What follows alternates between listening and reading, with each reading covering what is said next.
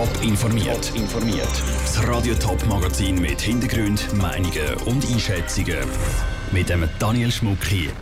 Wie die Steuerstrategie vom Kanton Zürich in Corona-Zeiten bei den Politikern ankommt und wieso wegen der Corona-Krise viel mehr Filmemacher auf einen Oscar hoffen dürfen.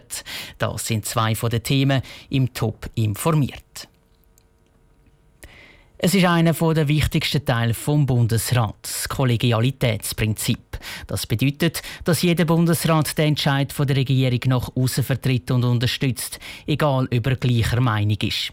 Einem Interview mit der NZZ hat der Finanzminister Ueli Maurer jetzt aber gesagt, dass er Mühe hat mit gewissen Entscheidungen vom Bundesrat in der Corona-Krise. Er persönlich würde zum Beispiel Restaurants früher aufmachen wollen. Lucia Niffler hat von der Chloe Jans vom Forschungsinstitut GFS Bern wissen, was so eine kritische Äußerung für Folgen haben könnte grundsätzlich unterliegt, was in diesen Bundesratssitzungen passiert, einem Geheimhaltungsprinzip. Aber natürlich ist es auch allen klar, wo Politik beobachtet und wo die Parteien und die einzelnen Positionen der Bundesrätinnen und Bundesräte ungefähr einschätzen können, dass nicht immer alle Entscheidungen nach dem Gusto von allen Personen sind. Dementsprechend überrascht es auch nicht, wenn vielleicht jemand mal sagt, ja, das ist jetzt nicht unbedingt meine persönliche Präferenz, das liegt ein bisschen in der Natur von der Sache vom Kollegialitätsprinzip auch, dass man vielleicht auch mal eben sagt oder einem rausrutscht, wenn man selber etwas anderes vielleicht doch ein bisschen lieber gehabt hat. Aber wenn jetzt eben ein Bundesrat öffentlich eigentlich sagt, ja, ich habe Mühe mit dem Prinzip, Mühe mit den alle Entscheidungen immer mitzutragen, ist er dann eigentlich überhaupt tragbar als Regierungsmitglied? Grundsätzlich verlangt das Kollegialitätsprinzip, dass man natürlich geeint gegen außen auftritt und die Entscheid auch in der Kommunikation mitträgt. Aber es hat in der Vergangenheit immer wieder mal einzelne Abweichungen gegeben, aber das hat in der Regel nicht gerade eine Regierungskrise hervorgerufen. Und jetzt wären im Herbst Wahlen. Würde so eine Aussage irgendeinen Einfluss haben auf seine Wiederwahl oder würde das Parlament dem nicht so große Beachtung schenken? Gerade in der SVP weiß man insbesondere auch seit der Ära von Christoph Blocher ist es nicht überraschend, dass man ab und zu mal versteht, dass man eine Meinung vielleicht auch nicht unbedingt teilt hat. Ich gehe davon aus, dass das allein nicht dafür würde dass man eben nicht mehr gewählt wird werden. Sagt Chloe Jans vom Forschungsinstitut GFS Bern im Gespräch mit Lucia Niffeler. Die nächsten Entscheidungen vom Bundesrat zu den Lockerungen in der Corona-Krise gibt es am Nachmittag. Dort geht es unter anderem um die Zukunft von Sportveranstaltungen und Open Airs und allenfalls auch um die Restaurantöffnungen. Radio Top informiert, sobald es Entscheidungen gibt. Die Corona-Krise hinterlässt tiefe Spuren in der Rechnung vom Kanton Zürich. Der Finanzdirektor Ernst Stocker erwartet, dass sich die Rechnung bis ins Jahr 2023 um mindestens 1 Milliarde Franken verschlechtern dürfte.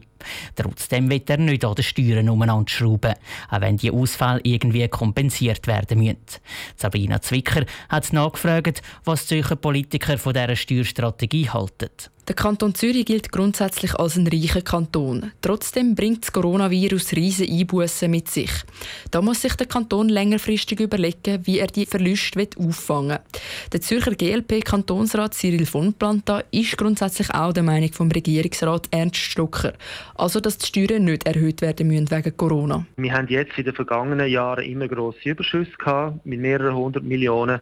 Und das heißt, wir können in den nächsten Jahren Defizit schreiben, ohne dass der Druck übermäßig sollte werden, die Steuern zu erhöhen. Um eine ausgeglichene Rechnung zu haben, kann man nicht nur einfach die Steuern erhöhen, man kann auch die Ausgaben vermindern. Ähnlich sieht es auch die SP-Kantonsrätin Hanna Polzgraf. Sie findet, der Kanton Zürich müsse jetzt wegen dem Milliardenloch, das es durch die Corona-Krise gibt, noch nicht in Panik ausbrechen. Trotzdem ist sie der Meinung, über kurz oder lang müsse sich der Kanton Zürich etwas überlegen betreffend Steuern. Zum einen, glaube ich, braucht es jetzt das Konjunkturpaket vom Staat. Zum anderen, glaube ich, dass es wichtig ist, dass wir einfach unsere Steuern überdenken oder wie unsere Steuern funktionieren. In den letzten Jahren ist es so gewesen, dass gerade sehr vermögende Menschen im Kanton Zürich massiv viel Steuergeschenk bekommen haben. Dort könnte man sicher ansetzen. Beide Parteien finden wie der Ernst Stocker, dass die Steuern noch nicht gerade erhöht werden müssen.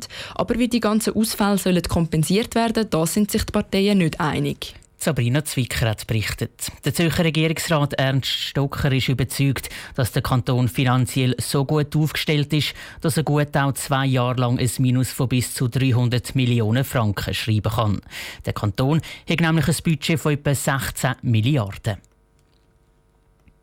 Ein Oscar kommen nur die Filme über, die auch im Kino gelaufen sind. Oder sie haben zumindest die Chance, einen zu gewinnen. Das war jahrelang das Credo der Academy, die den Filmpreis verleiht. Wegen dem Coronavirus muss jetzt aber auch die Academy umdenken.